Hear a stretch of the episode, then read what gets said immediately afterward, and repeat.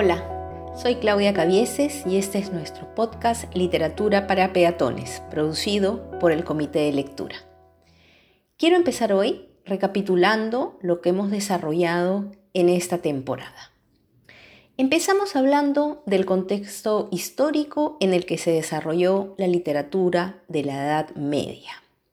Nos enfrentamos a una época de las cruzadas, del feudalismo y por lo tanto el debilitamiento de la figura de los reyes, de la peste negra, pero a la vez de la fundación de grandes universidades. Hicimos un corto recorrido entonces por casi mil años que fueron reflejados en historias de héroes, de sacerdotes, de poetas que idealizaron a sus amadas, que viajaron al infierno y subieron al paraíso cuentos que surgieron precisamente de la peste negra. Fueron tal vez historias más carnales, más realistas, más humanas. El mío Cid, la Divina Comedia, el libro del buen amor, el de Camerón. Todo ello forma parte pues de la literatura del medioevo y a la vez resulta, creo yo, un poco más cercana y actual en algunos aspectos. A pesar de haber desarrollado, de un lado, temas idealizados, se tocan también temas muy humanos, que como siempre digo, sigue reflejando la esencia de lo que fuimos y seguimos siendo hoy. La literatura es nuestro espejo. Si tiene registrado todos estos detalles en su memoria, pues tienen 20. Ha sido una temporada diferente el ánimo también ha sido distinto. Nadie se salva de la fatiga producida por la pandemia, del hartazgo, de la melancolía. Y por eso insisto en que la literatura se convierte en un refugio amable para un corazón cansado. Hoy es 21 de diciembre. Estamos a puertas de una celebración que nos resulta imposible de esquivar y por eso hoy les quiero contar una historia personal, vinculada precisamente a una tradición navideña. Con ello, espero responder a un par de inquietudes que me hicieron llegar la semana pasada, por qué me gusta leer y si en mi casa se lee. Cuando yo era niña, la casa de mis padres, mi casa, mi hogar, estaba llena de libros. En el primer piso estaban los de mi padre. Habían de medicina, de historia, etnología, botánica, un sinnúmero de lecturas humanistas cuya variedad era infinita. En el segundo piso estaban los de mi madre. Recuerdo todavía los títulos de las obras de García Lorca, Alejandro Dumas, Julio Verne, Víctor Hugo y a la vez las historias de amor de Caridad Bravo Adams, Corín Tellado, Bárbara Cartland. Y justamente, mi madre tenía una tradición. Todas las navidades, la más lejana que recuerdo, habré tenido cinco o seis años, sus regalos empezaron a volverse previsibles. No faltaron jamás, hasta su última Navidad, una pijama, un libro y desde luego un juguete. Hubo también otros regalos, a veces un sobrecito con dinero, pero todavía recuerdo, por ejemplo, mi máquina para hacer raspadillas, pero no les puedo negar, los libros que llegaron en esos primeros años lectores fueron muy especiales, fundamentales, hasta fundacionales. Empiezo, obviamente, por todos los libros de Disney que vendían con su disco de 45. La Dama y el Vagabundo, La Cenicienta, Alicia en el País de las Maravillas.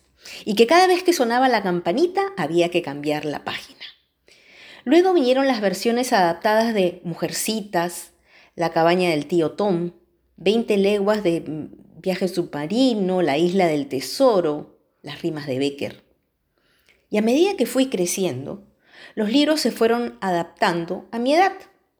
Jane Viven sobrevivir en los Andes, los poemas de Neruda, y algunos tuvieron argumentos crudos. Ojo, siendo ella una mujer muy conservadora, también era una aventurera literaria. Y creo que esas lecturas precisamente nos conectaban. Pregúntale a Alicia, Nací inocente. Ya no sé si esos libros se siguen editando, la verdad. Cuando salí del colegio, cambió un poco la dinámica. Yo prefería comprarme el libro, pero se lo daba a ella y ella me lo entregaba el 25 de diciembre. Finalmente, una tradición era una tradición. A lo largo de casi 37 años seguí recibiendo de cajón un libro y una pijama me detengo a pensar en ese vínculo entre la pijama y el libro. Es como mágico, ¿no? Justamente a partir de la Edad Media, la literatura empieza a cambiar del ámbito público al ámbito privado y poco a poco ese ámbito se va restringiendo a tu dormitorio, a tu cama. La vida se acelera tanto que los espacios de lectura, hoy incluso, han quedado al área más íntima. Tu cuarto, la cama y ahí con la pijama puesta, te ayuda a despejar la bruma de un día cargado. ¿Cuántos niños leerán todavía, me pregunto, con una linterna debajo de la sábana para no ser descubiertos? ¿Cuántos habrán leído libros censurados escondidas cuando todos dormían? Yo, por ejemplo, recuerdo una novela de Sidney Sheldon, Más allá de la medianoche, que me prestó una amiga forrada en papel lustre y afuera le había puesto un sticker que decía la Biblia. ¿Qué les puedo decir? Creo que por eso leo, por esta tradición. A la muerte de mi madre, seguí haciendo yo lo mismo con mis hijos. Ellos ya saben que en su regalo navideño no va a faltar ni una pijama ni un libro. Con mi marido hago lo mismo. Y a mí me regalo un libro. Siempre creo pensando en lo que hacía mi mamá. Lo más probable es que esta Navidad marque un antes y un después para todos. Y tal vez por eso hoy les regalo mi tradición. ¿Leen mis hijos? Sí, leen mucho. Esta también fue otra de las preguntas que me hicieron. Mi hija y yo tenemos un gusto similares, nos cambiamos los libros constantemente y creo que nuestro apetito es voraz. Me atrevo a decir incluso que ella me supera en la cantidad de libros que lee al año. Mi hijo también es un gran lector, pero los libros que él escoge tienen que ver más con sus intereses, la neurociencia, por ejemplo. Mi marido lee lo que yo le digo que lea además de lo suyo propio por trabajo. También compartimos el mismo gusto por los mismos, las mismas novelas sobre todo. Esta Navidad entonces, regalen un libro. Y si no tienen tiempo para comprarlo, ojo, librerías independientes, hay librerías independientes a las que creo tenemos el deber de ayudar para que la lectura no desaparezca le tienen eh, delivery, tienen ofertas, háganlo para dejar atrás el 2020 y de alguna forma empezar renovados en espíritu el 2021.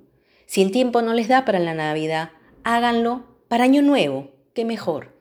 Y si no, para el 6 de enero, por Bajada de Reyes. Utilicen cualquier excusa, regalen libros, regálense un libro algunas recomendaciones que me han pedido para comprar libros. A ver, aprovechando los regalos navideños. Eh, para los pequeños de la casa. Esta serie de ¿Dónde está Wally?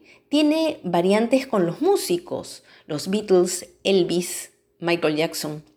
Hay colecciones que arrancan desde los 5 años, que tiene Barco de Vapor de SM, y Editorial Alfaguara, que tienen lo propio, incluso cubren hasta la etapa adolescente. Otro buen regalo, pensando precisamente en los adolescentes, puede ser la última colección de cuentos de Carlos Ruiz Zafón, los cuentos de Cortázar, los de Edgar Allan Poe y, con los de Ribeiro, nunca hay pierde. Para los que les gusta la poesía o quieren empezar a leer este género, tengan la edad que tengan, viene bien la poesía de Benedetti, la de Eduardo Chirinos, la de Blanca Varela. Son excelentes alternativas. Para los amantes de la narrativa, cabe destacar Estación Delirio de Teresa Ruiz Rosas, que ha sido la novela ganadora del Premio Nacional de Literatura. También La Perricholi de Alonso Cueto. Tenemos a su vez las novelas de Elena Ferrante, que son una buena alternativa para acompañarnos en estas semanas, así como las de Mariana Enríquez. ¿Qué estoy leyendo ahora y qué he leído en las últimas semanas? Aclaro por si acaso que yo leo tanto en digital como en físico. Terminé hace unos días La hija única de Guadalupe Netel. Me encantó la novela. La buena suerte de Rosa Montero es una autora con la que no hay piedra.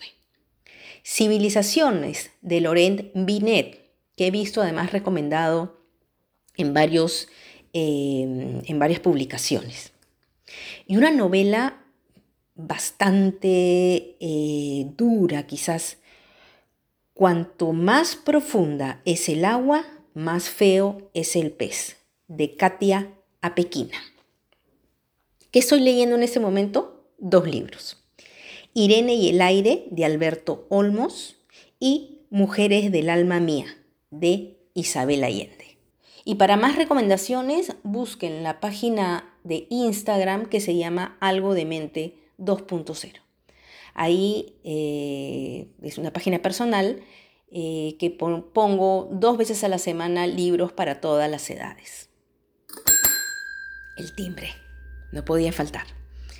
Sé que en esta segunda temporada me han seguido recibiendo con cariño y entusiasmo y han continuado regalándome un pedacito de su valioso tiempo para escuchar este podcast. Espero que haya logrado seguir motivándolos a saber un poco más del mundo de la literatura. Pienso especialmente en los padres de familia que me han contado que escuchan el podcast con sus hijos, que lo han hecho desde el episodio 1 de la temporada 1 y no se pueden imaginar cuánto me ha emocionado esto. No me quiero ir sin realizar los agradecimientos del caso y creo que además uno nunca debe dejar de agradecer. A mi amiga Martina Binatea, un gracias especial por sus sabios consejos para arrancar la temporada. A Daniela Meneses, quien sigue editando con paciencia, enorme paciencia y cariño, cada uno de mis podcasts, aunque le mande 500 versiones de ellos a Mateus Calderón, que continuamente enriquece mi trabajo con sus comentarios y resuelve mis dudas, a mi exalumno Luis Felipe León, que nos sigue acompañando con dos temporadas con su composición Entre Ríos para la cortina musical, a Micaela, por el aliento y apoyo constantes, y finalmente, y no menos importante, a Augusto Tausen, por seguir confiando en mí. Durante 24 programas todo el equipo de comité de lectura me ha permitido hacer mm, lo que más me gusta. Digo 24 porque han sido 22 de lecciones y dos programas especiales. Me voy. No se olviden, para viajar lejos no hay mejor nave que un libro.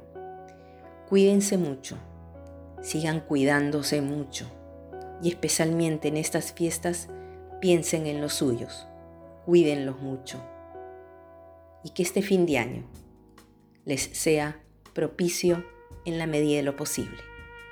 Gracias por todo.